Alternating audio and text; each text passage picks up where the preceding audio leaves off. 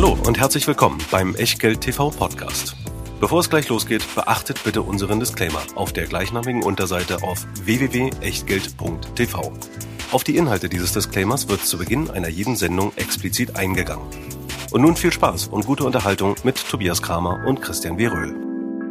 Herzlich willkommen aus Berlin, herzlich willkommen im Jahr 2019, denn wenn diese Sendung bei YouTube online geht, dann seid ihr angekommen im neuen Jahr.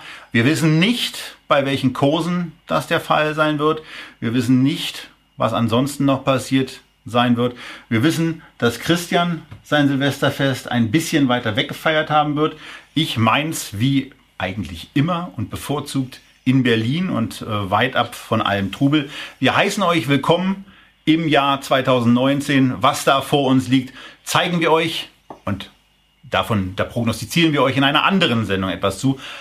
Dieses Mal beginnen wir das Jahr wieder mit der Feedback-Sendung. Letztes Jahr hieß sie zwischen den Jahren. Die haben wir dann umbenannt.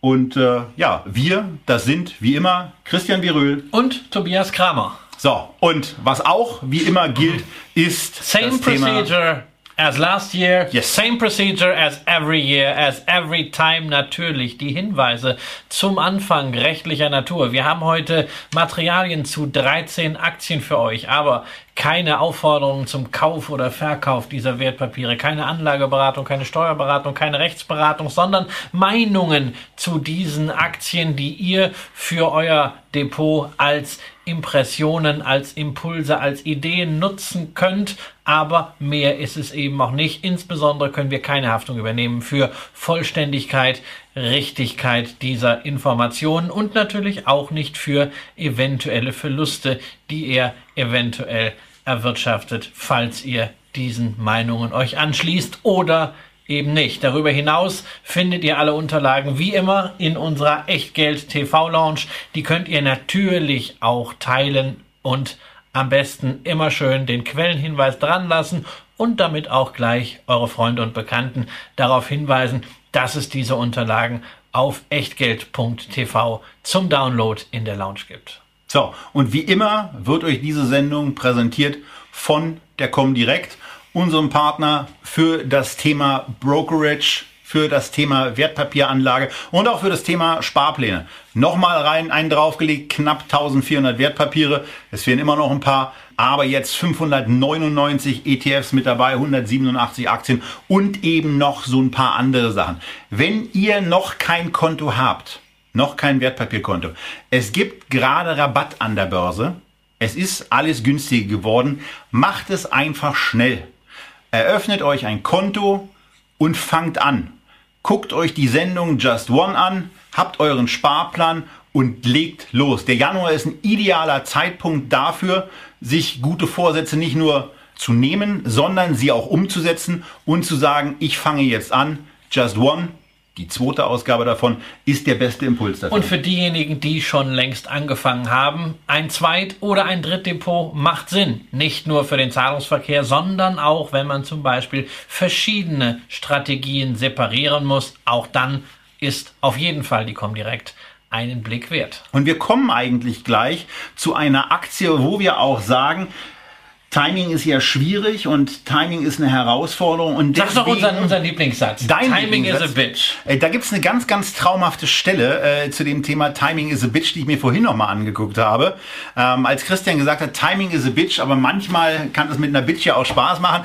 Ich weiß gar nicht, warum ich in der damaligen Sendung da noch nicht nachgefragt habe. Ich werde das aber aus Zeitgründen auch in dieser Sendung nicht tun, aber vielleicht nochmal vielleicht nochmal die Stelle mit in den Show Notes verlinken, die ihr unterhalb des YouTube-Videos dann sehen könnt. Aber zurück zu der Aktie und damit auch zu dem Einstieg in Echtgeld TV. Feedback 1901. Eure Aktien, unsere Meinung. Wir haben diesmal 13 mit dabei und wir fangen mit einem Unternehmen an, was wir hier schon mal hatten. Ja? Ja, es ist Nämlich- ein Unternehmen, was man auch nämlich, haben muss. nämlich BASF. Und da kommt jetzt dieser Rabattbegriff so richtig rein. Die Aktie ist, wie Christian auch in den letzten zwei Tagen, nochmal der Hinweis, wenn wir von den letzten zwei Tagen sprechen, dann reden wir von Ende 2018. Wir zeichnen die Sendung am 27.12. auf. Äh, wo Christian gerade einen Tweet rausgelassen hat äh, zum Thema BASF, dass es jetzt Rabatt bei dieser Aktie gibt. Ja, die Aktie ist einfach 40 Prozent unter ihrem Hoch. Als wir das letzte Mal über die Aktie gesprochen haben, waren es, glaube ich, 20 Prozent. Das heißt also, ähm, der Abstand zum Hoch ist in absoluten Zahlen doppelt so groß geworden nochmal. Ähm, und äh, naja, nach wie vor ist es natürlich dasselbe Unternehmen. Natürlich, die konjunkturellen Perspektiven haben sich etwas eingetrübt. Zumindest gibt es mehr Sensitivität für mögliche Risiken, als das zum Beispiel vor einem halben Jahr oder vor einem Jahr Anfang Januar der Fall war, als die Aktie von BASF nochmal an den Hundertern geschnuppert hat.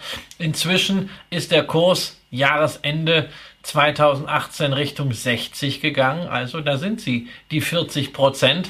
Nichtsdestotrotz haben wir es nach wie vor mit einem der größten Chemiekonzerne der Welt zu tun. Äh, und es ist echt schwierig zu sagen, was BASF eigentlich wirklich macht. Denn äh, es gibt kaum eine Chemieanwendung, wo dieses Unternehmen nicht mit dabei ist. Ja, und was hier mit dazu kommt, ist, dass es ein Unternehmen ist, ja, was Probleme in bestimmten Bereichen hat, beim Thema Wachstum, beim Thema Gewinnwachstum vor allen Dingen, ähm, aber was trotzdem insgesamt sehr, sehr günstig bewertet ist. 2017er KGV 9,3, 2018er erwartetes KGV äh, 10,5.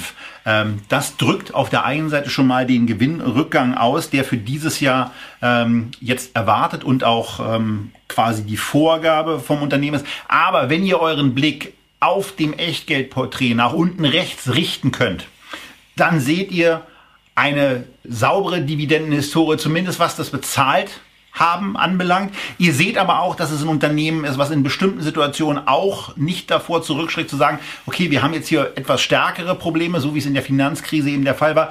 Und da wurde dann eben nicht erhöht, da wurde da ausgesetzt oder du bist ja. Nein, es wurde, es wurde äh, damals tatsächlich eine kleine Dividendensenkung. Aber nur eine Senkung. Ja, naja, es wurde nur eine Senkung. Also immerhin nicht das Daimler-Problem. Ja, Daimler hat ja erst gesenkt und dann ausfallen lassen. BASF hat ein Jahr gesenkt. Ähm, das macht, führt dazu, dass die Aktie eben rein formell nach der Definition kein Dividendenadel ist. Ähm, ich vermute mal, wenn ich mir die Dividendenpolitik der letzten Jahre, auch die Statements des Managements anschaue, wenn die Sache ähnlich aussehen würde von den Zahlen wie 2009, würde man heute nicht senken, sondern zumindest schauen, dass man die Dividende als Signal an die Investoren konstant hält. Aber ob jetzt das mal in einem Jahr 10% mehr oder weniger sind, wir müssen eines festhalten, es ist eine für ein deutsches zyklisches Unternehmen sehr vorbildliche Dividendenpolitik. Man hat in den letzten Jahren schon gezeigt, dass man das Prinzip der atmenden Dividende verinnerlicht hat. Das heißt,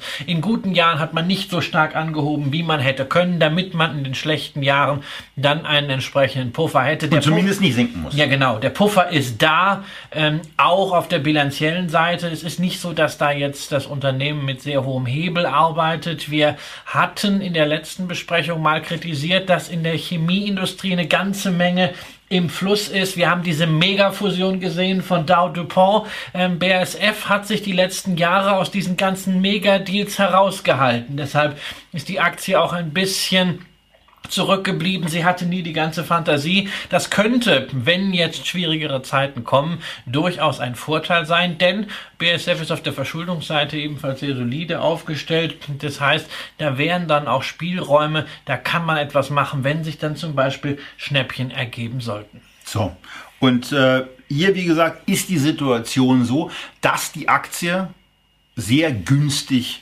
aussieht. Ja, klar, vor dem Hintergrund des Gewinnrückgangs ähm, darf das dann auch mal sein. Die Frage ist halt immer, ist der dann wirklich nachhaltig oder wird sich dieses Unternehmen berappeln? Hier sehen wir es eher so, dass sich dieses Unternehmen, dieser Industrieklassiker aus Deutschland eher wieder berappeln wird.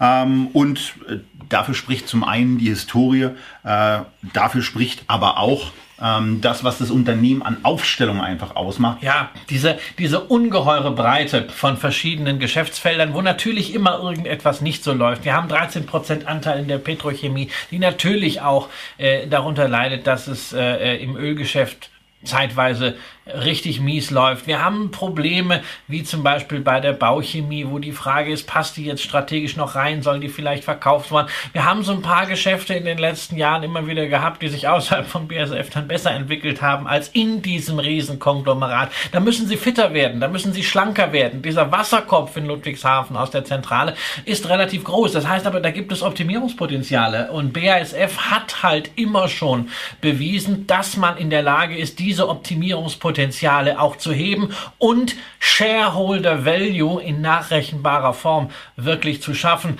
Denn wenn wir mal in die ganz lange Fristigkeit schauen. Seit 1990, da fangen nämlich die Total Return Charts für deutsche Aktien im Bloomberg Terminal an.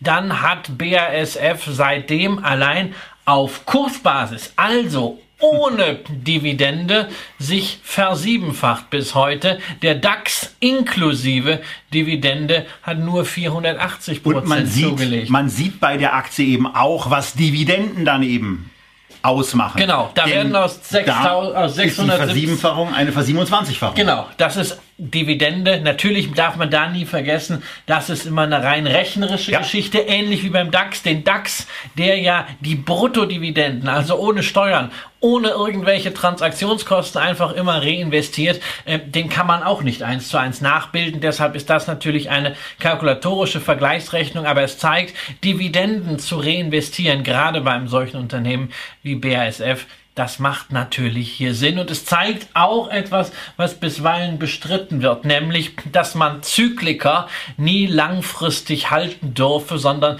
dass die eigentlich nur zum Trading gut sind, weil sie keine langfristigen Werte generieren. Das gilt für viele zyklische Aktien leider. Ähm, für BASF gilt das eindeutig nicht. Insofern Vielleicht eine gute Gelegenheit, wer noch keine BASF-Aktie hat, jetzt Positionen aufzubauen. Und gerade wenn man auf das Risiko schaut, nicht nur konjunkturell, sondern auch spezifisch, macht es natürlich Sinn, Timing is a bitch, diesen Einstiegspunkt zu glätten. Genau, denn das kann man mit einem Sparplan machen, je nachdem, welche Portfoliogröße ihr habt eignet sich das eben. Also wenn man sagt, man will so etwa 20 Einzelwerte in seinem Portfolio haben und man hat dann eben vielleicht 100.000 Euro zur Verfügung, also pro Einzelwert 5.000 Euro, dann ist das hier beispielsweise eine Geschichte, wo man auf ein Jahr bezogen einfach mal sagen kann, 5.000 geteilt durch 12, das als monatlicher Sparplan, dann kriegt man auf einem im Moment schon günstigen, aber möglicherweise eben noch nicht dem günstigsten möglichen Kursniveau.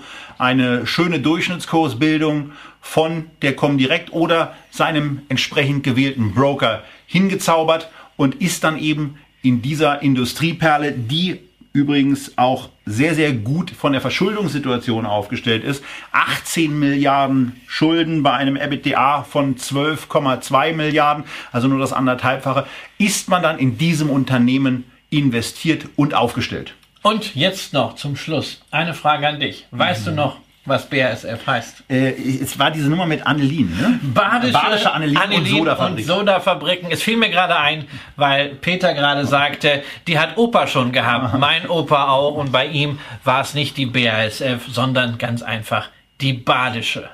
Genau, und noch der Hinweis natürlich auf die Finanzkrise. Damals hatten wir Kurse von 20 äh, bei der BASF, äh, obwohl der Gewinn auch damals nur knapp unter 3 Euro äh, je Aktie lag. Momentan sind wir beim gut äh, Doppelten.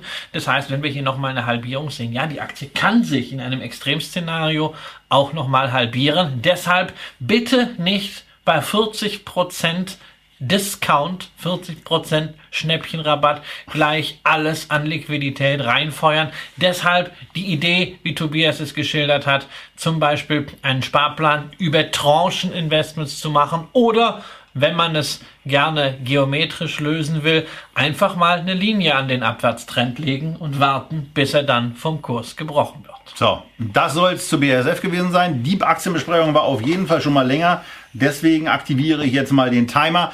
Wir sind beim zweiten Unternehmen angekommen und wir sind bei Bayersdorf, einer einem bekannten Unternehmen, was insbesondere den meisten von euch durch Nivea oder Tesa, also einem 3M-Konkurrenten, äh, quasi bekannt sein dürfte. Und hier haben wir ähm, ein tolles Unternehmen, ohne jeden Zweifel, aber bewertungstechnisch eine komplett andere Situation.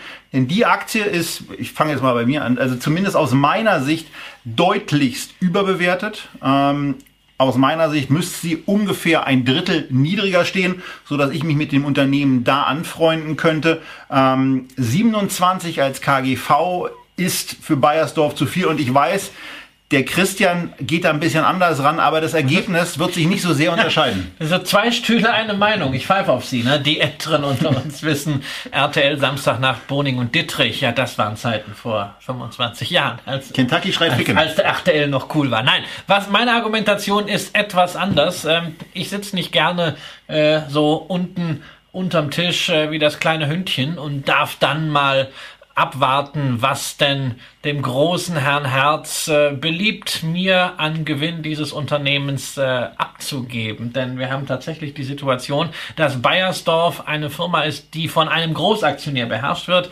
Michael Herz, einer der Chibo-Erben, hat über Maxing West 50 Prozent. Und ähm, ja, er ist mit dem Investment insoweit zufrieden, dass er auch kein Geld braucht, egal was Bayersdorf in den letzten Jahren verdient hat. Es gab immer dieselbe Standarddividende von 80 Cent.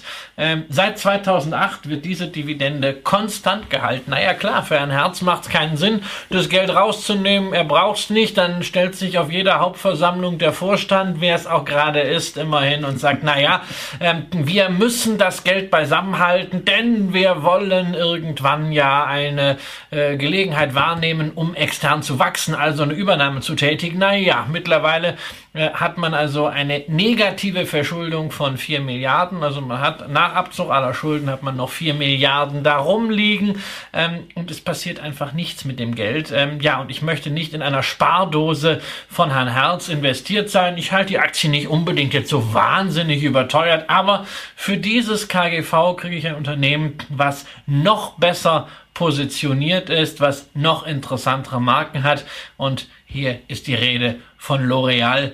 Das ist dann sogar ein Dividendenaristokrat mit jährlich steigenden Ausschüttungen seit über einem Vierteljahrhundert. Ja, und nicht, dass wir uns hier falsch verstehen. Das ist ein tolles Unternehmen mit tollen Produkten, ja. aber bezogen auf das, was das Unternehmen A an Gewinnen erwirtschaftet, B dann auch an Dividenden ausschüttet. Ihr seht unten rechts 23, 24 Prozent Ausschüttungsquote.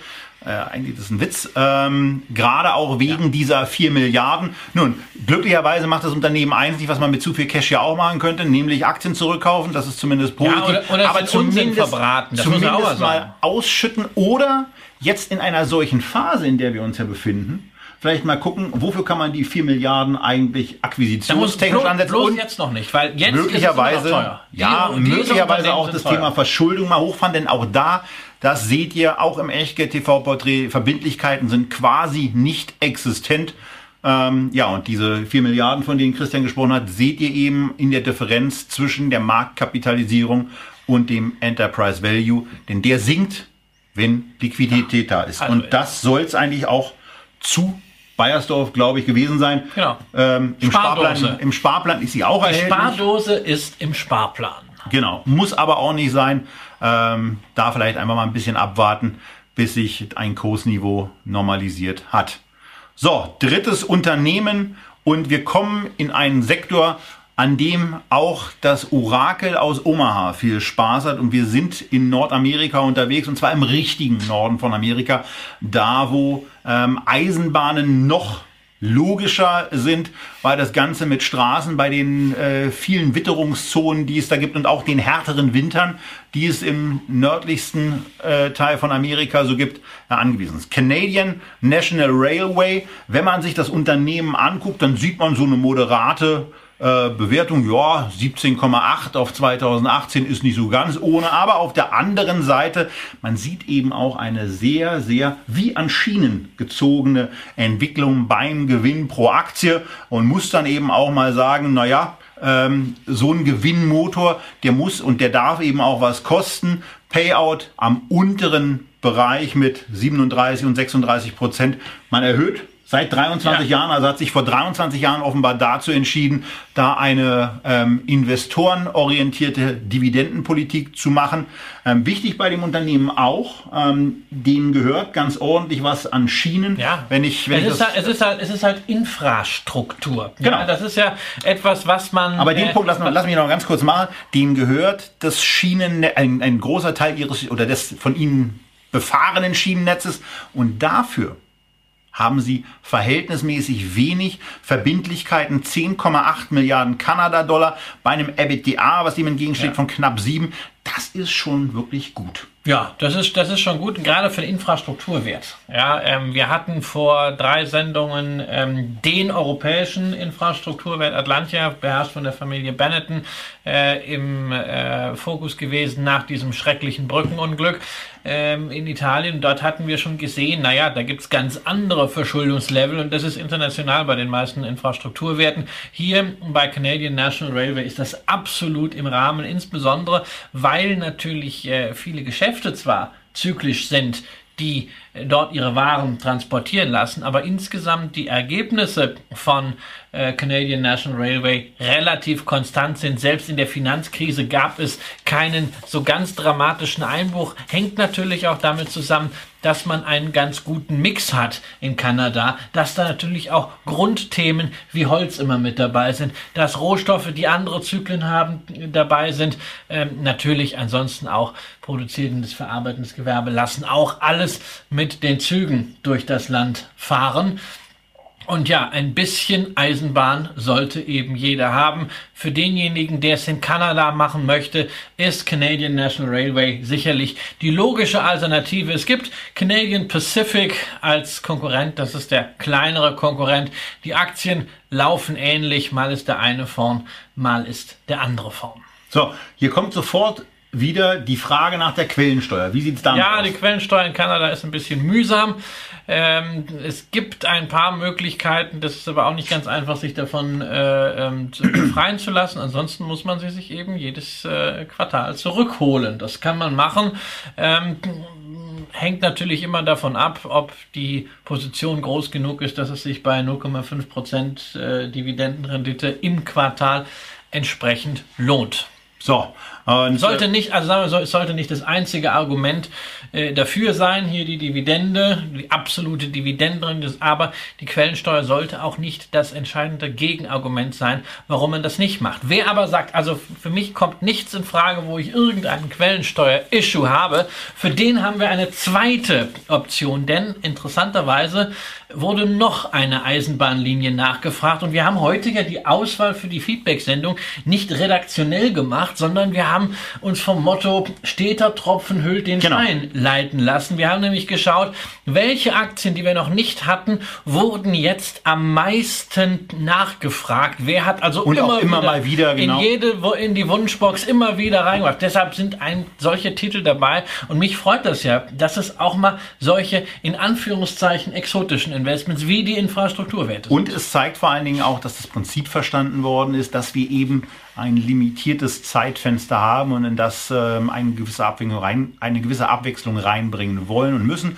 Ähm, und deswegen äh, haben wir jetzt in dieser Sendung zwei Aktienwerte, verlassen so ein bisschen mal das Alphabet und kommen an bei der Union Pacific Corporation, die eigentlich von ihren Kennzahlen auch ganz schön aussieht. Also auch da das KGV ja. im 17er Bereich. Man sieht anhand des 17er KGVs, wenn ihr uns nicht als Podcast hört, sondern das Porträt vor euch habt, dass da bei der Gewinnentwicklung offenbar gerade etwas stärkerer Sprung drin ist.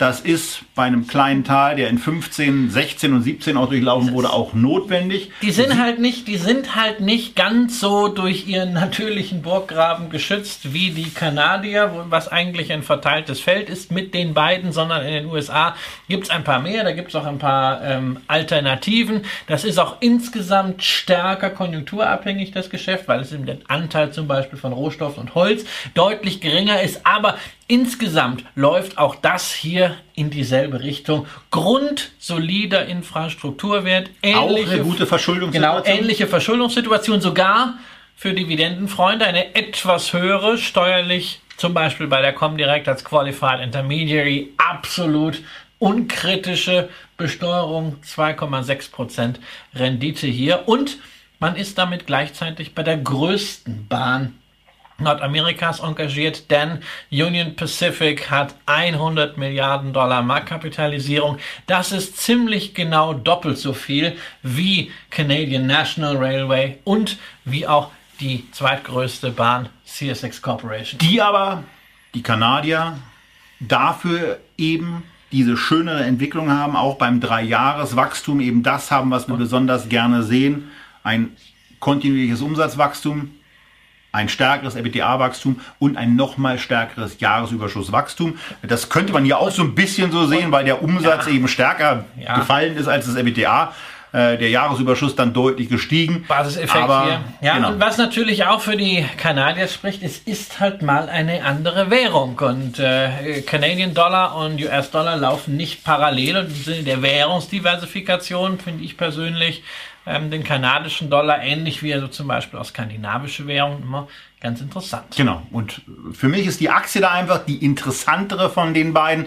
Wir haben aber, weil es ja, weil wir jetzt bei den Eisenbahnen unterwegs sind, noch eine Grafik vorbereitet, wo wir auch mal zeigen wollen, ähm, dass da insgesamt schon auch ein äh, erkennbarer Gleichlauf da ist seit 2009 ähm, ja, da gibt es auch Underperformer. Ja, da ähm, läuft immer mal einer. Norfolk Southern. Läuft mal einer besser, einer läuft schlechter, einer macht 300 Prozent, einer macht 600 Prozent. Aber die Zyklik der sechs größten Eisenbahnen Nordamerikas, allesamt Firmen von 20 Milliarden Marktkapitalisierung aufwärts, und zwar in US-Dollar.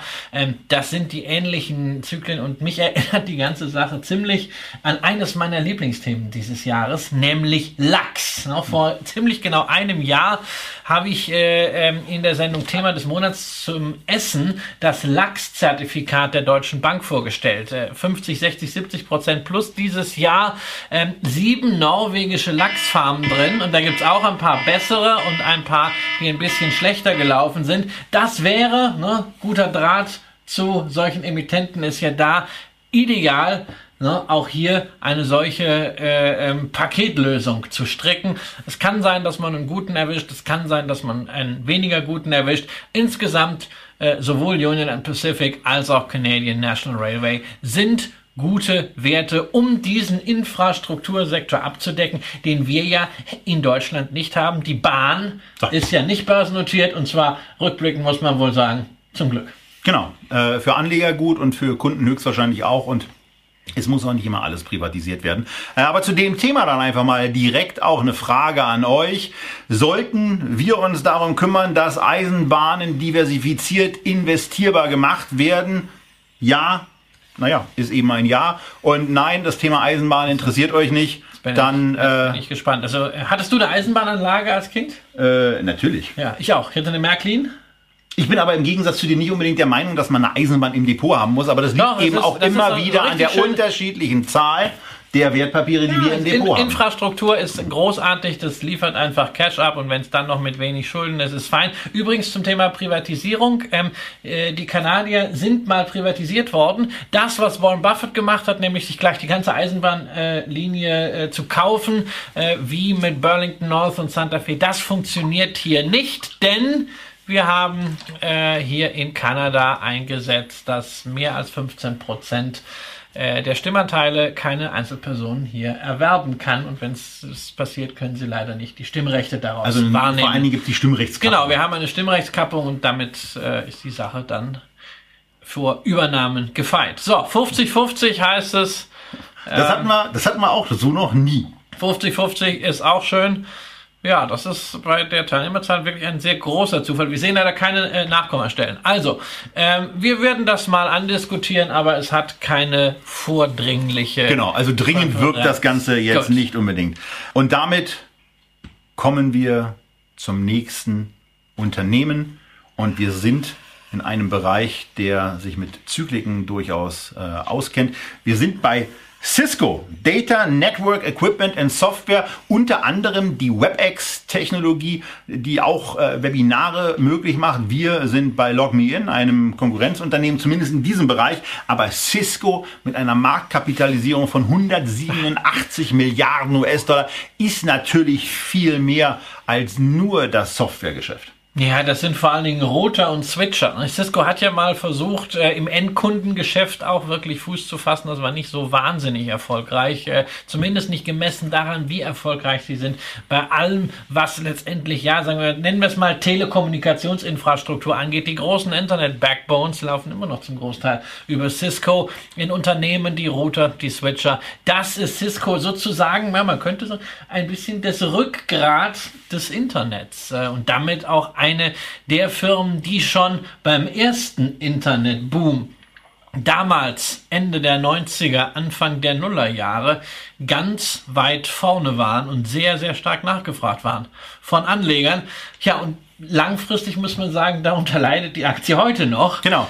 Denn, Denn irgendwie war sie mal bei 82 US-Dollar und ihr seht im Chart, den wir euch vorbereitet haben, dass Aktien eben doch nicht immer nur steigen, sondern sie notiert eben bei knapp der Hälfte dessen, was Anfang 2000 mal erreicht wurde und seitdem eben nie wieder in Tiefs bei 10 US-Dollar, lange Zeit auch im 20er Bereich und jetzt eben wieder an die 50 mal angelaufen. Das ist auch wieder der Hinweis an alle, ähm, die sagen, hey komm, Timing ist doch völlig egal. Nein, Timing ist zwar sicherlich unmöglich oder schwierig, aber Timing ist nicht egal, sondern leider eine wesentliche Determinante. Äh, deshalb auch das wieder ein Plädoyer dafür, nicht alle Kohle auf einmal in den Markt zu donnern. Äh, es kann ja sein, dass man so eine Cisco damals bei 80 gekauft hat, aber vielleicht hatte man sie vorher auch schon mal zu 30 gekauft und danach mal irgendwann zu 10 nachgelegt. Und wenn man das Ganze nach der Durchschnittskostenmethode gemacht hat, hat man heute trotzdem Spaß. Dazu, für den Spaß kommt natürlich eines, Langfristig haben wir hier mal nur über die Kursentwicklung gesprochen. Von damals im Hoch 82 bis heute 41. Aber seit acht Jahren gibt's hier ein bisschen was drauf bei Cisco. Cisco hat viel zu viel Geld und weiß nicht so wirklich, was sie damit machen sollen. Deshalb kaufen sie Aktien zurück. Aber vor allem geben sie Dividenden raus. Seit acht Jahren Jahr für Jahr mehr. Das mit ordentlichem Anstieg. Das ist auch halbwegs gedeckt vom Gewinn sehr entspannt mit 57 Prozent. Free Cashflow äh, war zuletzt etwas geringer in Relation zu den Aktienrückkäufen, aber auch das alles sehr entspannt und man sieht das auch hier wieder an der Verschuldungsseite. Das ist nicht wirklich ein Thema. Ja, aber so ein bisschen, was kann das Unternehmen eben eigentlich schon noch zusätzlich machen? Das Kursgewinnverhältnis ist bei 14 jetzt angekommen. Und Christian hat eben schon angesprochen, dass da Cash rumliegt, dass die nicht so richtig wissen, was sie mit dem Geld machen wollen. Hier wäre dann mal ein Unternehmen, was möglicherweise einfach mal dazu aufgerufen werden sollte, mit dem Cash, was sie haben, in stärkeren Marktverwerfungen und bei anhaltender Zuversicht des Vorstandes, dass diese Umsätze, EBITDAs, Cashflow, Jahresüberschüsse weiterhin erwirtschaftet werden können dass die sich mal damit beschäftigen, auch stärker Aktien zurückzukommen. Christian hat gesagt, sie tun es schon.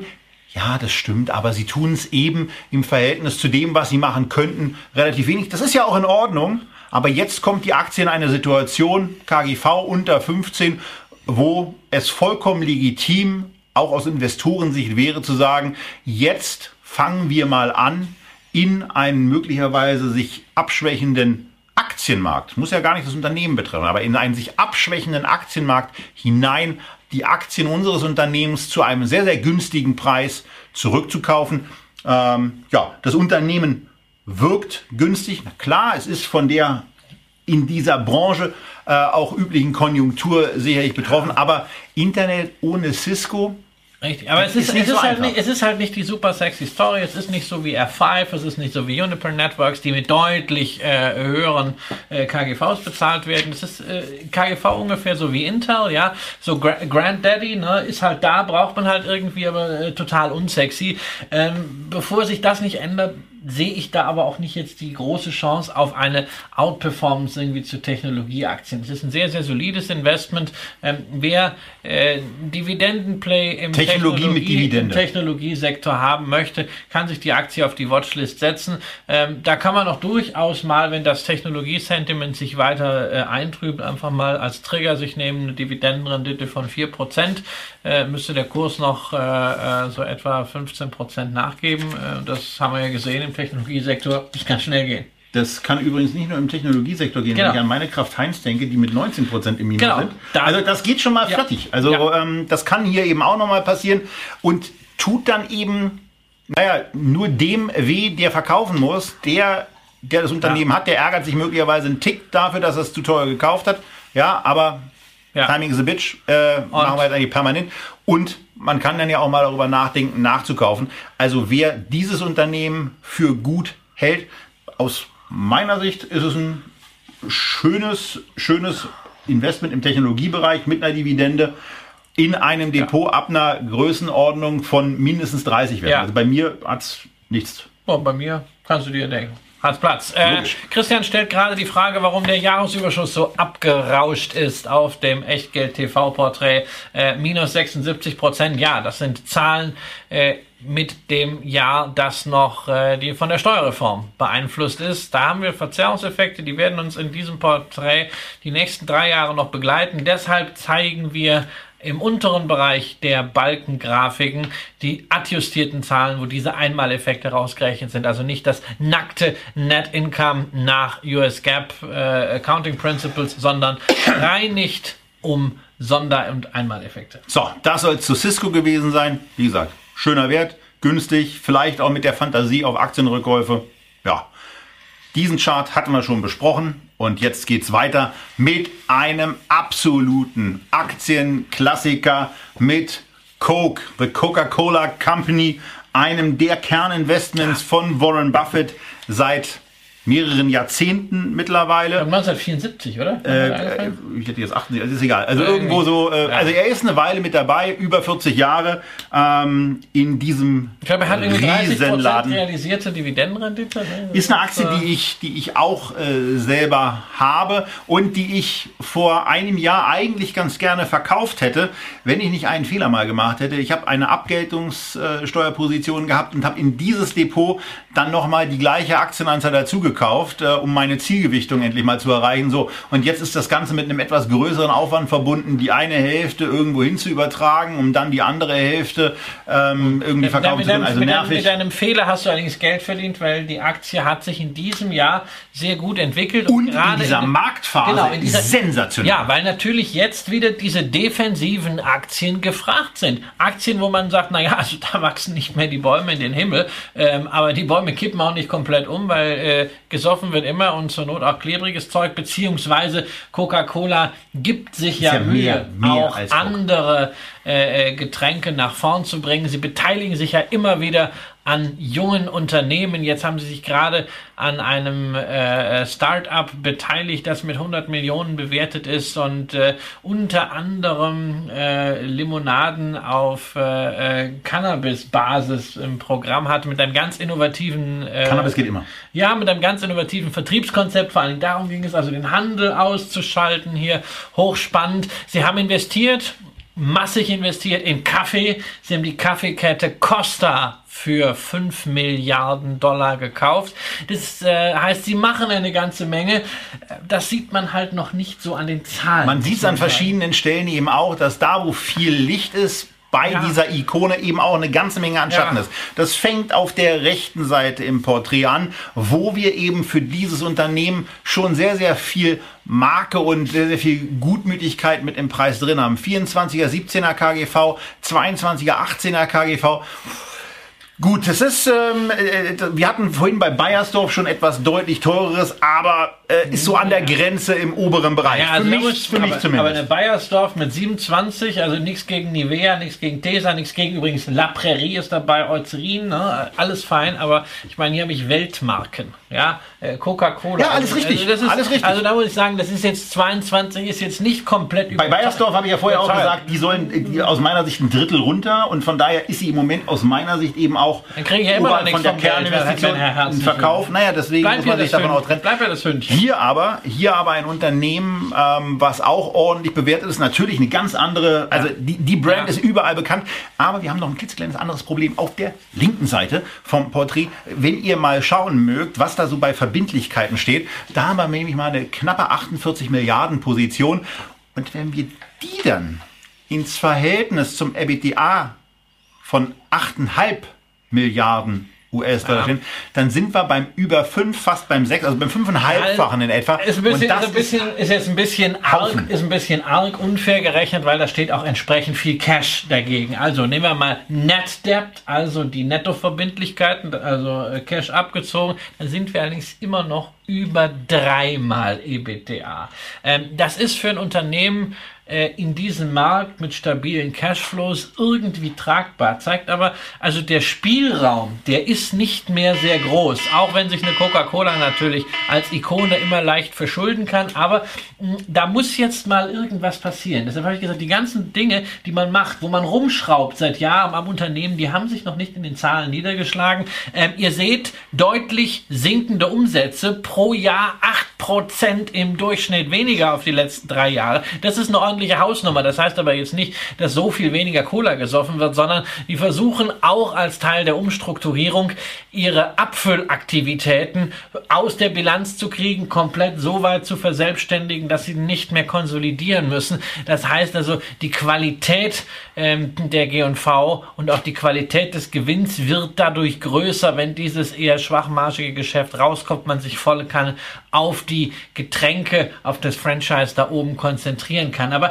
das dauert noch. Das ist ein Unternehmen, was meiner Ansicht nach nicht großartig im Kurs fallen wird, aber die große Fantasie nach oben sehe ich Genau. auch nicht. Dreieinhalb Prozent Dividendenrendite, die sind so sicher wie eine Da Dividende freut man sich auch wirklich drüber. Also es kommt Ja. schön, regelmäßig, sind immer ein Es paar sind Kästen. Dividendenaristokrat, es wird immer mehr.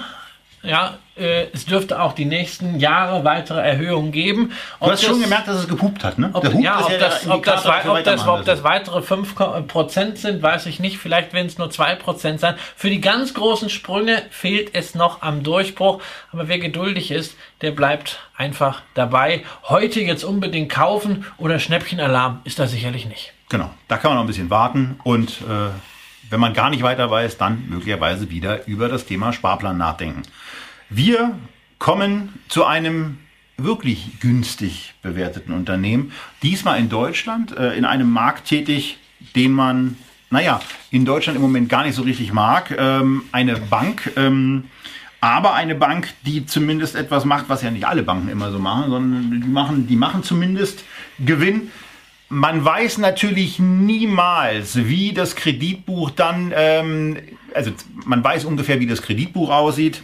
80 Prozent sind Immobilienanlagen, 20 Prozent sind Infrastrukturprojekte, die finanziert werden. Der große Teil auch der Immobilien ist in Deutschland, aber ein ordentlicher Teil ist eben auch im Ausland und auch äh, in Einzelhandelsimmobilien, die wir ja bekanntermaßen etwas etwas kritischer sehen.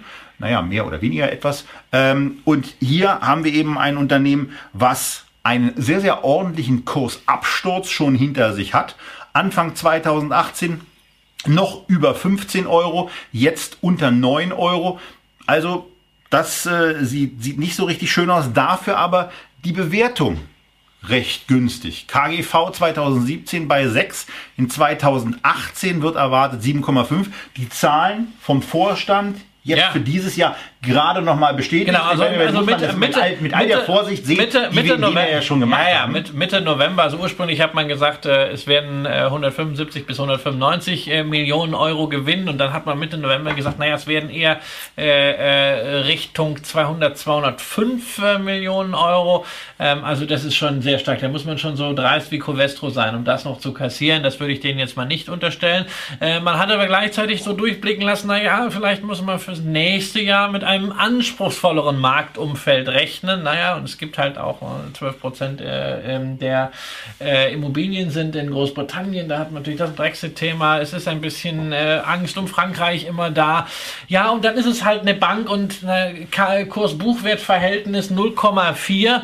Das ist natürlich Schnäppchenalarm, aber insgesamt bei europäischen Banken der Durchschnitt im Eurostox Banks ist auch nur 0,56. Das heißt also, ja, so weit unter Durchschnitt ist es nicht. Ich glaube auch viele Investoren so aber die Deutsche Pfandbriefbank ohne Pfandbrief ist günstiger. ja, ja, die ist bei 0,25. Vielleicht ist es auch so bei internationalen Investoren, die lesen nur Deutsche und äh, vorne und hinten Bank und sagen sofort, nee, nee, das wollen wir nicht. Ja, äh, jedenfalls äh, die Aktie ist für denjenigen, der Bankaktienmarkt sicherlich ein äh, spannender Zock. Ich und der auch darauf, nein, es ist mehr als ein Zock. Also ich, ich, der auch darauf setzt, der auch darauf setzt, dass man aus der Krise vor zehn Jahren gelernt hat, das Kreditbuch sauber hat. Naja, aus, ähm, der, aus, der, aus der Krise vor zehn Jahren, ob eine Bank daraus gelernt hat, das wage ich zu bezweifeln. Die Bank ist ja komplett umstrukturiert worden. Das ist ja die alte Hyporeal Estate, die da irgendwie noch mit drin steckt. Das ist ja äh, ähm, damals verstaatlicht worden. Die Bundesregierung hat dann äh, ja aufgrund einer Verpflichtung nach EU-Recht äh, ihren Anteil im Rahmen des Börsengangs verkauft. Sie hält nur noch drei Prozent. Die Deutsche Bank übrigens hält äh, fünf Prozent. Die AG-Stiftung ist mit dabei.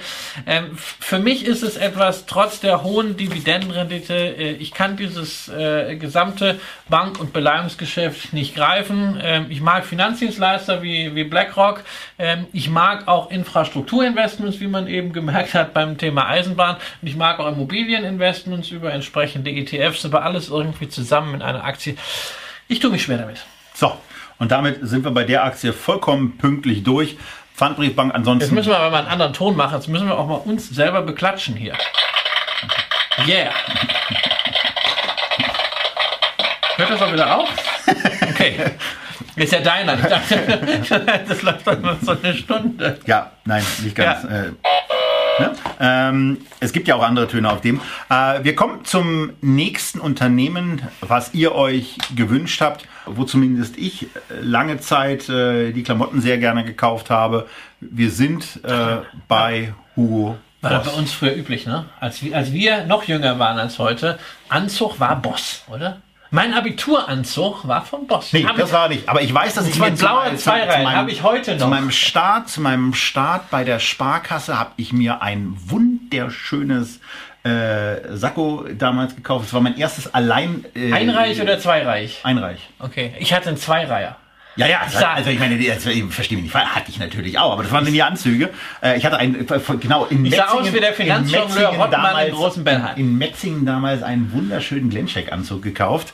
Ähm, ja, äh, auch, auch das Sakko äh, ist noch äh, von Boss, aber äh, unsere Zuneigung zu dem Unternehmen äh, hat sich etwas abgekühlt. Wir wissen jetzt nicht, wie es bei euch aussieht. Ähm, und auch die Liebe und die Zuneigung des Kapitalmarkts zu Boss hat sich abgekühlt, wurde dann wieder aufgewärmt. Seit dem Jahr 2016 konnte der Kurs zumindest wieder einigermaßen reüssieren und hat sich davon jetzt aber auch nicht weiter äh, be be bequatschen lassen äh, und ist jetzt in irgendeiner Form wieder zurückgekommen. KGV 15. Ähm, Verschuldung ist ja. extrem überschaubar, äh, also kein, kein wirkliches Thema. Ähm, Enterprise Value, Marktkapitalisierung sind nahezu auf einem Level, ja. knappe 4 Milliarden.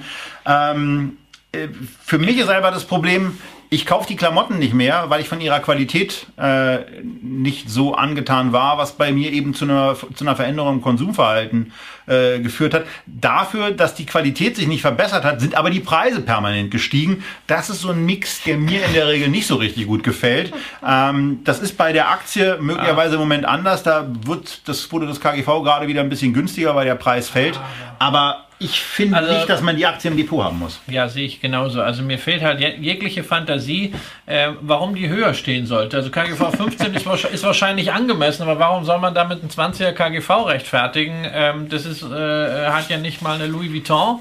Äh, äh, und die haben eine ganz klare Positionierung, nämlich ganz oben. Äh, ähm, Hugo Boss hat ja auch mal versucht, ganz oben sich zu positionieren im Premium-Segment. Mit Baldessarini? Äh, da, da, haben sie, nein, nein, auch als die Gesamtmarke. Äh, Baldessarini war halt immer ein, ein, ein Spielzeug von, von Baldessarini selbst, ja.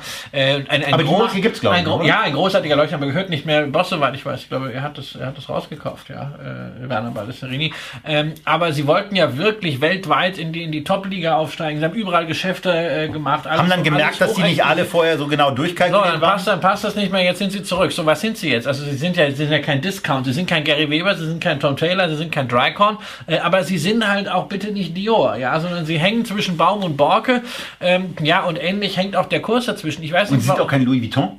Nein, sie, Äh, also nein, sie sind Man steht nicht vor den Läden bodenständ, an. bodenständig deutsch. Das Schlimme ist, das ist nicht mal Mode. Ich weiß gar nicht, was das ist. Das ist, das ist Herren-Oberbekleidung, ja, äh, Herrenkonfektion. Mein Gott, nein, jetzt werde ich, jetzt werde ich böse. Also so schlimm ist es nicht. Die, die Produkte, ja, mein Gott, geht halt, geht halt hin. Er, schaut er, er stört sich halt auch an dem Sakko, weil er keinen Korb mag. Ähm, Ist das ein Boss? Ja. Ach so, es ist auch, ist auch nicht schön geschnitten, muss ich echt sagen. Also nein, sagen, nein, es hängt wie Sack. Das, seht- das seht ihr hier nicht. Nein, also ich muss sagen, mir fehlt, mir fehlt die Fantasie, dann kann man sagen, hey cool, immerhin Dividendenrendite 5%, ja, aber vom Payout her 75% ist das auch schon äh, am Anschlag. Insofern, ich weiß nicht warum, ich sehe eher nochmal ein paar Risiken bei der Aktie, als jetzt den Grund, warum das... Und die Risiken sieht offensichtlich auch der Kapitalmarkt. Von daher für uns äh, an der Wenn- Stelle leider kein Investment. Trotzdem finde ich schön, dass die Aktie mal gewünscht wurde. Ja. Ähm, weil die Story gerade so ab dem Jahr 2016, ich erinnere mich noch an einen Manager-Magazin-Artikel, der aus der Zeit ungefähr stammt. Ja. äh, Mit der muss- wunderbaren Headline Probleme im Anzug. Herrlich. So, und jetzt ähm, gehen wir ein paar Buchstaben im Alphabet weiter äh, und gehen vor allen Dingen auch im äh, äh, regional ein bisschen weiter in den Norden, gehen nach Finnland. Äh, wie spreche ich das aus? Wie sprichst du das aus? Ich, ich würde sagen Sampo. Okay. Ich kann aber kein Finnisch. Ja, Gott sei Dank. Ähm, ja, und da sind wir bei einem Versicherungsunternehmen, äh, was zunächst mal, wenn man darauf blickt, das sieht alles gut aus. Bei dem ja, Versicherungsunternehmen. in Finnland. Nee, aber was heißt Finnland? Also nicht nur Finnland, sondern insgesamt nordische Staaten. Äh, die haben immerhin drei Millionen äh, äh? Privat, Privatkunden dort, äh, insgesamt in Skandinavien. Äh, sie haben 800.000 gewerbliche Kunden, also sie sind auch in Norwegen, in Schweden und in Dänemark aktiv und ihnen gehören 21 Prozent der Nordea Bank, was ja da oben auch eine Hausnummer ist. Also die haben schon was auf der Tasche. Ja, aber man fragt sich trotzdem, KGV im 13er-Bereich, ja, ähm, hm, ist aber auch nicht in dem Sektor auch nicht nachgeschmissen. Wenn man mal an eine Allianz, wenn man an eine Münchner, an eine Hannover rückdenkt, äh, da gibt's ja in der Nähe, will ich mal sagen, ähm, auch noch was ganz Brauchbares. Dann kommt hinzu, wenn ihr Gelegenheit habt, auf die Dividende zu gucken und auch auf den Gewinn pro Aktie, dass die jetzt im Jahr 2018 zumindest prognostiziert, auf 100% Ausschüttung gehen. Was man natürlich machen kann. Also äh, das ist halt mal außerhalb des Universums oder außerhalb der Bandbreite, die Christian in seinem Buch, wie ist es nochmal? Zielkorridor oder Nee, was? cool, Ach, das, das, Buch, ja, das Buch. Ich dachte, die Bandbreite. Er hat, er hat längere Zeit schon keine Werbung mehr für das Buch gemacht. Es stimmt. Ich habe heute noch nicht meinen Twitter-Account. Also, @cvröll, ja.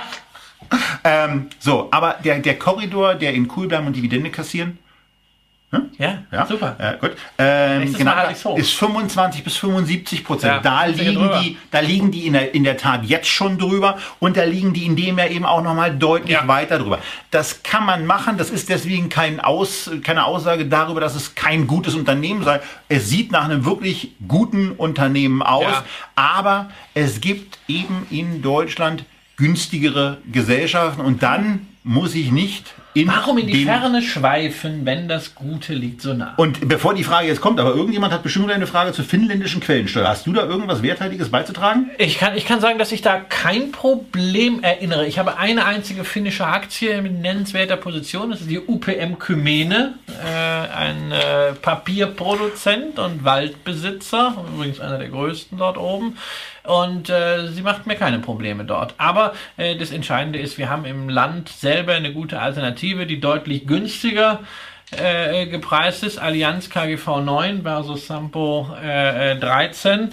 Ähm, wenn ihr euch einen Langfristchart mal anschaut von der Sampo gegen die Allianz, werdet ihr feststellen, die Sampo äh, über 10 Jahre deutlich besser als die Allianz, weil sie eben aufgrund dieser skandinavischen Verhältnisse ein bisschen abseits deutlich besser durch die Finanzkrise gekommen ist, aber diese Outperformance Hat es auch mit einem Result- Währungseffekt? Äh, nein, das ist, ich habe das währungsneutral Okay. mir angeschaut, ähm, aber diese Outperformance liegt halt 2008 bis 2014. Seitdem holt die Allianz sukzessive auf. Und da Naja, und man viele sieht gute ja Gründe, auch bei der warum. Entwicklung genau, im Gewinn, Genau, man sieht, es gibt viele seit 2014 nicht so richtig, gut Richtig, aussieht. es geht, die haben den großen Schluck aus der Pulle schon gehabt. Ähm, jetzt ist mal Konsolidierung. Die Allianz ist nach wie vor, wenn man Versicherer haben will, für mich äh, äh, das Top-Investment. Der einzige Nachteil, Allianz hört sich zwar schön an, aber Sampo, Das hat wirklich Klang, das ist poetisch, denn Sampo heißt übersetzt sowas wie Zaubermühle. Ja, Weihnachten ist vorbei, ähm, von daher können wir auch mit Zaubermühle nicht weiter anfangen. Äh, interessantes Unternehmen, schönes Unternehmen. Die Zeit für das Unternehmen ist jetzt aber auch abgelaufen. Das ist der Hinweiston, den ich dann auch wieder auskriege. Und äh, das ist für uns dann auch das Zeichen zu ähm, einem anderen Unternehmen, wo wir gerade bei Kursrückgängen waren, wie bei der Hugo Boss. Äh, es geht auch noch ein bisschen verschärfter.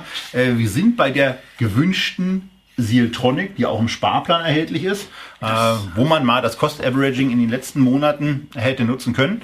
Ähm, aber äh, vielleicht ist es auch gar nicht so interessant. Auf den ersten Blick auf jeden Fall ein saumäßig günstig bewertetes Unternehmen.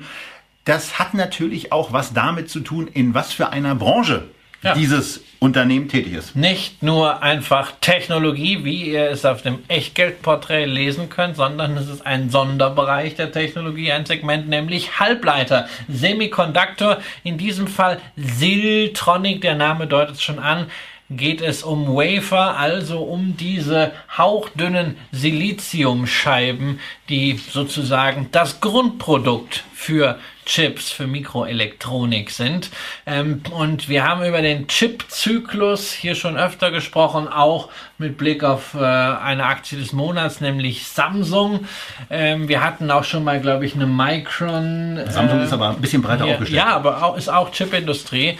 Wir hatten das Thema, wir haben über den Schweinezyklus äh, gesprochen, ähm, von dem die Branche in den letzten Jahren brutal profitiert hat. Und ja, es mehren sich die Befürchtungen, dass dieser Zyklus sich doch deutlich deutlich abschwächt. Und obwohl Siltronic dieses Jahr großartige Zahlen äh, zeigen wird, diese sind übrigens nochmal bestätigt worden. Es hat doch bislang keine Gewinnwarnung gegeben.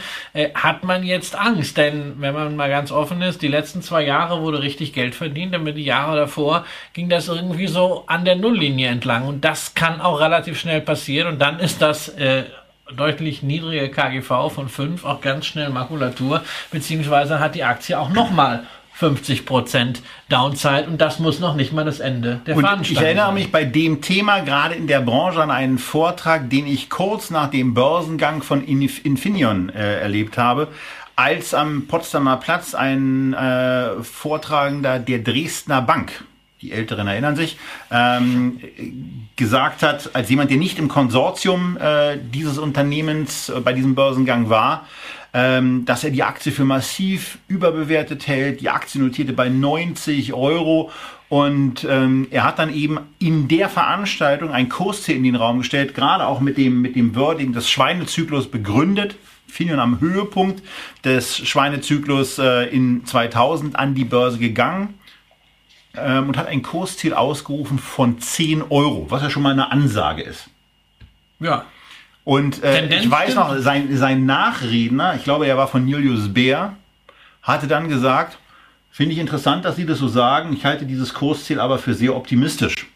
Und äh, da hat sich dann eben etwas gezeigt, was auf der, an der Stelle und an dem Tag gar keiner auf der Uhr hatte, aber Aktien können sich eben auch ähm, in die andere Richtung entwickeln. Und deswegen sei hier mal mit äh, dem Kurshalbierer Gedächtnischart äh, an etwas erinnert, was nicht so viele Aktien schaffen. Denn äh, wir haben vorher mal nachgerechnet, die Infineon-Aktie hat sich nicht einmal, nicht zweimal, nicht drei, vier, fünf oder sechsmal halbiert. Nein, sieben Halbierungen auf nicht einen Streich, ähm, aber sieben Halbierungen hat die Infineon-Aktie hingebracht von über 90 Euro auf unter 90 und vor allen Dingen auch auf unter 75 Cent ist die Aktie gefallen und zeigt dann eben auf sehr, sehr brutale und auch anschauliche Art und Weise, wie sich so ein Schweinezyklus im eigenen Depot abspielen kann. Wie er sich anfühlen kann, wissen hoffentlich die wenigsten von euch, weil das sind echt auch körperliche Schmerzen, wenn man so einen Verlustbringer dann ja. mal äh, im Bestand hat der so eine Entwicklung hinter sich hat. Irgendwann bei zwei, drei Euro hat man dann vermutlich verkauft und hat dann die nächsten Schmerzen erlebt, als sich die Aktie auf zwei, auf fünf, auf zehn, auf zwanzig nach oben entwickelt hat. Da, wo sie aktuell nicht mehr so ganz steht, jetzt bei 16,80 Euro. Aber in der gleichen Branche ist eben das hier besprochene Unternehmen, sicherlich mit anderen Schwerpunkten, gar keine Frage, aber das sind die Risiken, die wir auch und damit direkt weiter äh, zum nächsten Unternehmen. Äh, auch wenn wir zumindest den Piotrowski-Score hier nochmal ganz kurz erwähnen sollten, neun von neun Ja. Punkten. Das ist- Ähm, Das ist, nein, also das sollten wir jetzt nicht nur ganz kurz erwähnen, sondern das sollten wir, das sollten wir noch mal kurz ausführen. Ähm, der Piotrowski-Score ist äh, eine Orientierung, der zeigt, dass das Unternehmen äh, qualitativ sehr, sehr gut dasteht. Und das kann man sicherlich nur unterstreichen. Es ist ein sehr sauber geführtes Unternehmen, kommt aus dem Verbund der Wacker Chemie, die ja auch 30 Prozent äh, daran hält. Aber inwieweit man das für die Anlageentscheidung nutzt, ist eine Frage der Strategie. Im Rahmen einer reinen Piotrowski-Strategie, wie wir das in unserer Sendung vorgestellt haben, Genau. die ihr auch im Archiv abrufen könnt, würde man diese Aktie gerade bei einer so günstigen Bewertung äh, sehr weit oben auf der Kaufliste sehen. Wenn wir jetzt über Meinungen zur Aktie in die verschiedenen Themen hineinspielen, reden, kann das ein ganz anderes Bild zur Folge haben. Das eine schließt das andere nicht aus. Es geht darum, hat man eine streng quantitative Strategie, dann wäre eine Citronic unter Umständen jetzt ein Kauf, je nachdem, wo sie im Ranking steht. Oder geht es darum, einfach die Meinung zur Aktie im Rahmen einer eher qualitativen Strategie abzufragen. Da müssen wir hier sagen, ähm, Vorsicht, das ist eine Aktie, die kann ohne weiteres 50 Prozent relativ zügig nochmal verlieren, noch zügiger als der Gesamtmarkt. Auch das kann ja immer passieren. Und sie kann allerdings auch, wenn man mal irgendwann so ein Durchatmen erlebt, ganz schnell 50 Prozent zulegen. Das ist etwas für Momentum-Trader, für Leute, die gerne mal kurzfristig am Markt agieren, mit hoher Disziplin. Aus meiner Sicht heute kein Investment aus strategischer Sicht für sechs, zwölf oder länger. Und wenn ihr immer noch an der Stelle seid, Pio Watt, dann bitte zum Thema Piotrowski, wie Christian schon gesagt hat, ins YouTube-Archiv von Echtgeld TV reingehen. Da gibt es zur Mitte des Jahres eine sehr, sehr gut angekommene Sendung zu dem Thema, die wir auch im ersten Quartal des kommenden Jahres äh, beziehungsweise des Jahres, in, das ihr, in dem ihr die Sendung seht, ähm, ein Update vornehmen werden, um zu gucken nach dem Motto, naja, erzählen können wir ja vielleicht ganz schön, aber wie ist es denn gelaufen? Das werden wir natürlich machen, denn, äh, und dazu wurden wir ja auch schon gefragt, das ist in der Tat äh, ein Punkt, da könnte es durchaus mal sein, dass wir selber ein hohes Interesse daran haben, oder da ist es so, dass wir ein hohes Interesse daran haben, dass diese Strategie investierbar gemacht wird und dann eben auch entsprechend mit einer Begleitung durch uns nachgehalten wird. Also von daher dazu mit ganz großer Wahrscheinlichkeit mehr im Verlauf des Jahres 2019. Jetzt haben wir überzogen. sind, wir sind bei Siltronic und wir bleiben aber in der Branche. Genau. Wir gehen äh, nach Tokio zu Tokyo Electron und das ist extrem spannendes Unternehmen, weil die in dem gleichen Sektor wie Siltronic in irgendeiner Form wiederum aktiv sind, aber die machen die Maschinen, die dafür sorgen, dass diese Chips überhaupt produziert werden können. Und das ist deswegen so spannend, weil ihr beim Blick auf den Chart schon etwas erkennt, was total spannend ist und weswegen ich extrem dankbar bin, dass diese Aktie ausgesucht wurde, weil die wandert bei mir auf jeden Fall auf die Watchlist, weil das Thema Ja. Momentum, was du vorhin angesprochen hast, das ist hier etwas, wo es sich andeutet, dass Tokyo Electron ein schöner Indikator dafür ist, wann sich dieser Markt denn wieder beruhigt. Denn in dem Moment, wo die Maschinen nachgefragt werden und sich auch die Gewinne wieder etwas positiver entwickeln, da steigt auch der Kurs. Und ihr seht hier im Übrigen auch, und wir zeigen euch das gleich noch ein bisschen mit ein bisschen hin und her gespringe, dass es hier ein toller Vorlauf bei der Aktienkursentwicklung gab und damit ein super Indikator für die Entwicklung, die die Chip-Aktien danach genommen haben. Ja, es ist ein, ist ein Frühindikator, ja, Maschinen für äh, Halbleiter, aber auch äh, Maschinen äh, äh, zum Beispiel für äh, Solarzellen. Die haben die ehemaligen äh, Photovoltaik-Sparten von Oerlikon gekauft.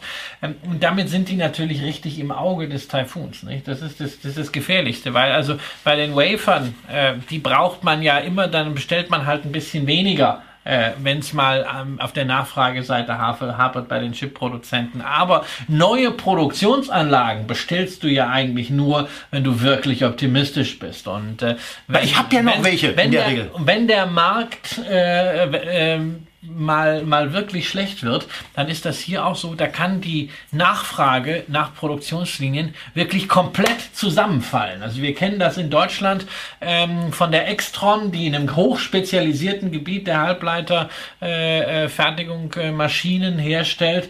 Ähm, da sind ja auch wilde Sprünge drin und äh, ähm, hier ist das beim weltgrößten Hersteller von Fertigungslinien für Halbleiter natürlich auf einem anderen Niveau, aber ähm, diese Erträge, die wir auch hier sehen, ähm, die können ganz schnell mal minus 50, minus 70 oder sogar im negativen Bereich sein, so wie es 2009, 2010, 2013, 2014 war. Deshalb, Leute, lasst euch nicht von 8er KGV blenden. Genau. Aus dem 8er KGV von heute, was da geschätzt wird, kann ganz schnell ein reelles KGV von 80 werden äh, und dann äh, ist der Kurs eben nur nicht mehr so.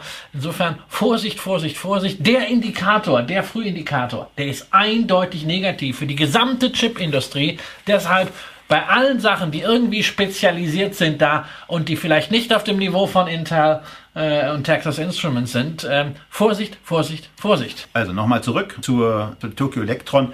Ende 2017 wurde hier der Hochpunkt erreicht und im ersten Quartal, zum Ende des ersten Quartals offensichtlich 2018, ist Siltronic runtergegangen oder hat seinen Höhepunkt erreicht. Aber das ist noch nicht der finale Punkt, weswegen wir uns der bei der Vorbereitung sehr darüber gefreut haben, dass wir die Tokyo Electron mit dabei hatten, sondern äh, was auch noch mit dabei ist, ist der Philadelphia Semiconductor Index, der Also- was genau bedeutet? Ja, das sind die wichtigsten Chip-Stocks äh, der USA. Und ja, man, man sieht auch hier, das Hoch war am äh, 13.03.2018, also ebenfalls erst dieses Jahr. Der Frühindikator Tokyo Electron hätte hier Verluste durchaus erspart. Äh, gleichzeitig sehen wir, naja, der Index hat schon korrigiert von über 1400 Punkten auf aktuell jetzt zum Jahresende 2018 1100 Punkte, aber da geht noch viel mehr. Und auch hier haben wir etwas, was wir schon bei Cisco eben beobachtet haben. Ähm, Zeit heilt nicht immer alle Wunden. Wer auf dem Hohepunkt der New Economy Euphorie damals auch in diesem Chip-Schweinezyklus eingestiegen ist, der hat wirklich dann äh, 18 Jahre warten müssen, Ja. bis er sein Geld so halbwegs wiedergesehen hat. Und da musste er allerdings auch schnell raus. Jetzt sind wir schon wieder deutlich unter diesen alten Hoch. Deshalb also Chip-Aktien, das ist in der Regel etwas für Trader und da haben sie auch viel Spaß mit, denn die schwanken richtig ordentlich. Genau, und damit kommen wir aber zumindest noch mal dahin zurück, was wir eben schon hatten, nämlich dem Thema Tokyo Electron. Das ist eine Aktie, die sich als Frühindikator zu eignen scheint. Wir können ja da vielleicht auch noch mal selber ein bisschen Wir nachgucken, gucken, wir gucken wie, mal, wie wenn das der, Ganze Indikator, aussieht. wenn der Indikator dreht. Und dann gucken wir mal drauf. Wir nehmen uns die einfach mal auf die Watchlist Genau. und dann schauen wir mal. Genau, also hier spannendes Unternehmen, äh, spannender, spannender Ja. Frühindikator Aber und nicht- vielen Dank für die Idee. Nicht, genau, aber nicht blenden lassen. Genau. Von hohen, Niedrigen. äh, von hohen Dividendenrenditen. Und niedrigen 6,2% Und niedrigen KGVs. So, Vonovia. Ein Vonovia. deutsches Unternehmen, äh, was ähm, bei mir auf einem sehr, sehr niedrigen Sympathielevel ist. Der weil sie größte Wohnungsbesitzer Deutschlands. Genau, und die verhalten sich, äh, ähm, was man so äh, hört, ähm, in, und zwar in, in Reportagen auch aufbereitet, hört und sieht, äh, eben nicht so unbedingt äh, so, wie man, wie man Kunden behandeln sollte, so wie man ähm, auch äh, Leute behandeln sollte, die ähm, etwas sehr Elementares äh, nachfragen, nämlich Wohnraum.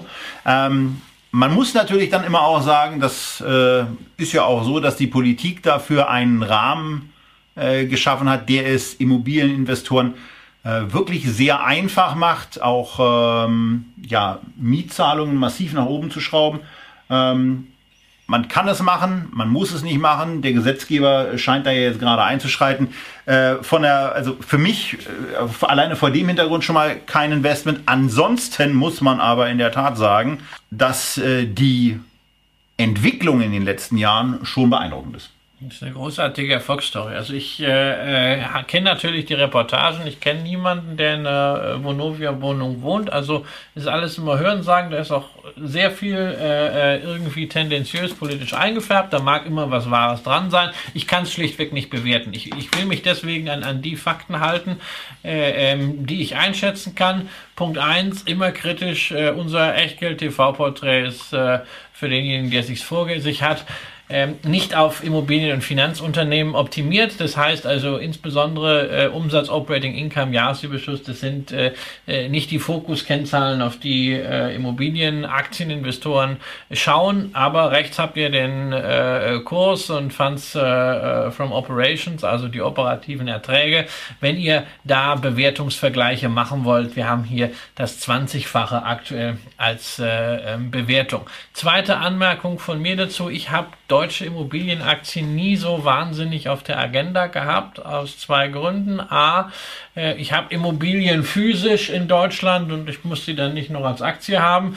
Äh, und B, ähm, es ist für mich ein zu junges Segment. Ähm, mir fehlt da einfach immer noch so diese Krisen. Erfahrung, auch bei Vonovia an die Börse gekommen erst 2013 und wollen wir mal gucken, wie sich denn das Unternehmen gerade auch von den Finanzströmen, von der Finanzierung her schlägt, wenn wir mal in ein anderes Fahrwasser kommen. Hinzu Bis kommt, dass du ja auch ähm, im, im, Vorgespräch schon erwähnt hattest, dass die, dass die grundsätzliche Struktur im, im Bereich der Verschuldung ähm, jetzt nicht so ganz ja, also, ideal erscheint. Also das ist dann, das ist, ne, ich weiß nicht was ganz ideal, aber sie haben halt äh, die nächsten Jahre jeweils zweieinhalb Milliarden äh, äh, zu refinanzieren über verschiedene Instrumente.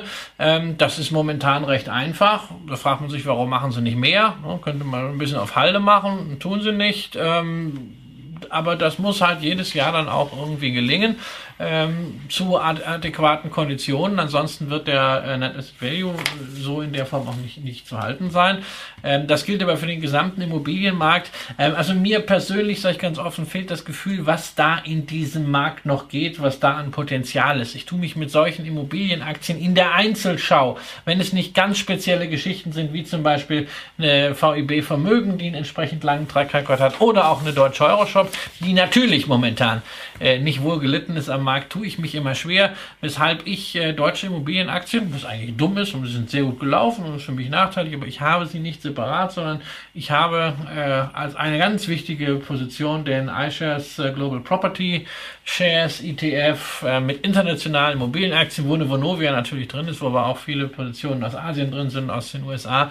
Insofern ich habe, das kommt wenig vor bei mir, aber äh, wenn es so ist, dann sage ich es auch bei der Aktie, keine richtige Meinung. Ich habe zunächst mal Respekt vor der Performance, die das Unternehmen in den letzten fünf Jahren hingelegt genau, hat. Genau, die kann man haben. Aber kann das nicht in die Zukunft extrapolieren. Und wenn ich keine Meinung habe, dann sage ich das auch. Genau. Ich habe eine Meinung zur Vorgehensweise vom Unternehmen. Die Bewertung ist, ähm, ja, für ein Immobilieninvestment äh, muss man ja fairerweise dann auch sagen, so äh, einigermaßen okay. Die Bewertung, ähm, also der NAV ist 40, 43, 88 ähm, Euro. Der Kurs ist zu dem Zeitpunkt, wo wir darüber sprechen, bei 40, 96. Kann man natürlich immer sagen, naja, was ist dieser NAV wert? Ähm, inwieweit, das kommt gerade auch als äh, Hinweis von Christian, inwieweit sind politische Risiken, die damit reinspielen. Äh, das ist immer so bei Immobilien, natürlich. Und bei jeder Anlage. Ja. Äh, Risiko. Politische Risiken. Ist immer. Ja, politische Risiken sowieso. Wie gesagt, äh, wer dabei ist und wer vor allen Dingen damals den Mut hatte, beim Börsengang da reinzugehen, als die Geschichte gar nicht so gut aussah, äh, sondern das ziemlich mühsam war, Respekt und Chapeau. Genau. So, und äh, damit sind wir jetzt, glaube ich, beim letzten Unternehmen angekommen im Rahmen dieser Feedback-Sendung, der ersten im Jahr 2019 und wir sind beim Müll. Bei ja. Waste Aber Management. das ist nun wahrlich kein Müll, sondern äh, eine großartige Aktie. Das ja. ist auch wieder was, was so genau mein Beuteschema ist. Ne? Müll. Rein, ja, natürlich Müll. Hm. Ja? Reinrassiger Dividendenadel, 19 Jahre Dividende nicht gesenkt, 15 Jahre Dividende erhöht, ordentliche Rendite von 2,3 Prozent, Payout unter zwei Dritteln, großartig. Ja? Qualitätsunternehmen ne, betreiben in den USA, ich glaube, äh, 300 Deponien und 94 Recyclinghöfe und ähm, ja, und ist ja ein wichtiges Thema, denn ja, ein großer Abnehmer ist ja vor anderthalb Jahren weggefallen. China hat ja ganz, ganz lange Zeit Richtig. wirklich viel abgenommen und da müssen jetzt die Länder selber sehen, Genau. was sie mit ihrem Müll machen, wie sie den sauberer ähm, äh, auch trennen, auch zur Damit ist Aufbereitung möglich machen. Damit Und ist auch da so ein Preisbrecher ist Waste weg. Management Ja, deshalb, das war für Waste Management natürlich auch das Argument, nicht das Geschäft auszuweiten, sondern das Geschäft teurer zu machen. Pardon, nicht umsonst äh, ähm, ist der Gewinn auch überproportional gestiegen in den letzten Jahren. Äh, und sie decken halt wirklich die gesamte Wertschöpfungskette der Entsorgung ab, also nicht nur bei Unternehmen, sondern auch äh, bei Privatleuten.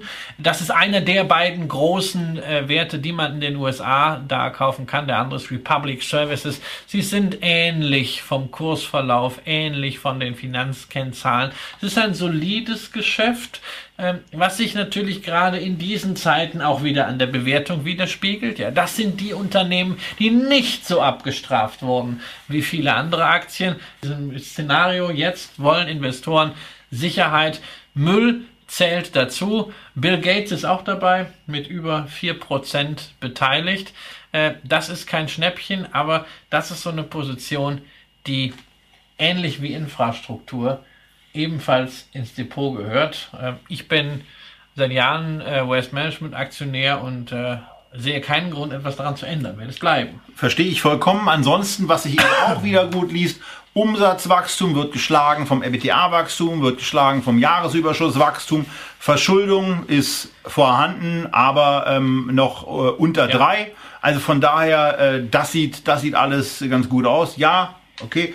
KGV ist sicherlich am Ja. oberen Rand dessen, äh, was man da so sehen will. Aber man muss ja auch sagen, das ist in der Tat ein Markt, in den man dann auch nicht so ganz einfach reinkommt. Also ähm, Genau, da ist, Ja, ein, also gewiss, so- da ist ein gewisser wenn man 300 Bodengraben. wenn man 300, 300 Deponien, Deponien- die musst du auch erstmal genehmigt kriegen. Ne? Die musst, und wenn du Ja. sie hast, dann hast du sie einfach. Ähm, wäre auch das als Hinweis von Christian, den wir gerne aufnehmen und an die Kommen direkt geben, eine schöne Sparplanaktie. In Genau.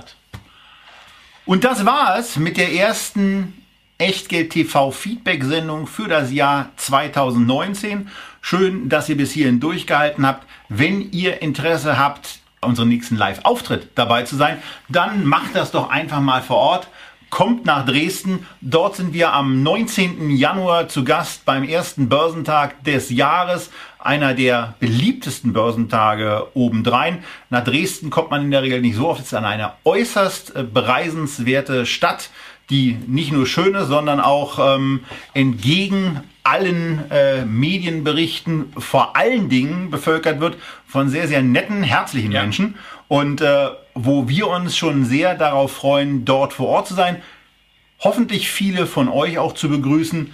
Wir wünschen euch weiterhin einen guten Start in das Börsenjahr 2019 und freuen uns darauf, wenn ihr uns sowohl bei Präsenzveranstaltungen auch als auch bei den Live-Sendungen und bei den YouTube-Sendungen, bei den Podcasts und was es sonst noch so gibt, die Treue haltet. Jetzt kommt die Abschlusshupe und damit sagen wir aus Berlin Tschüss, bis zum nächsten Mal.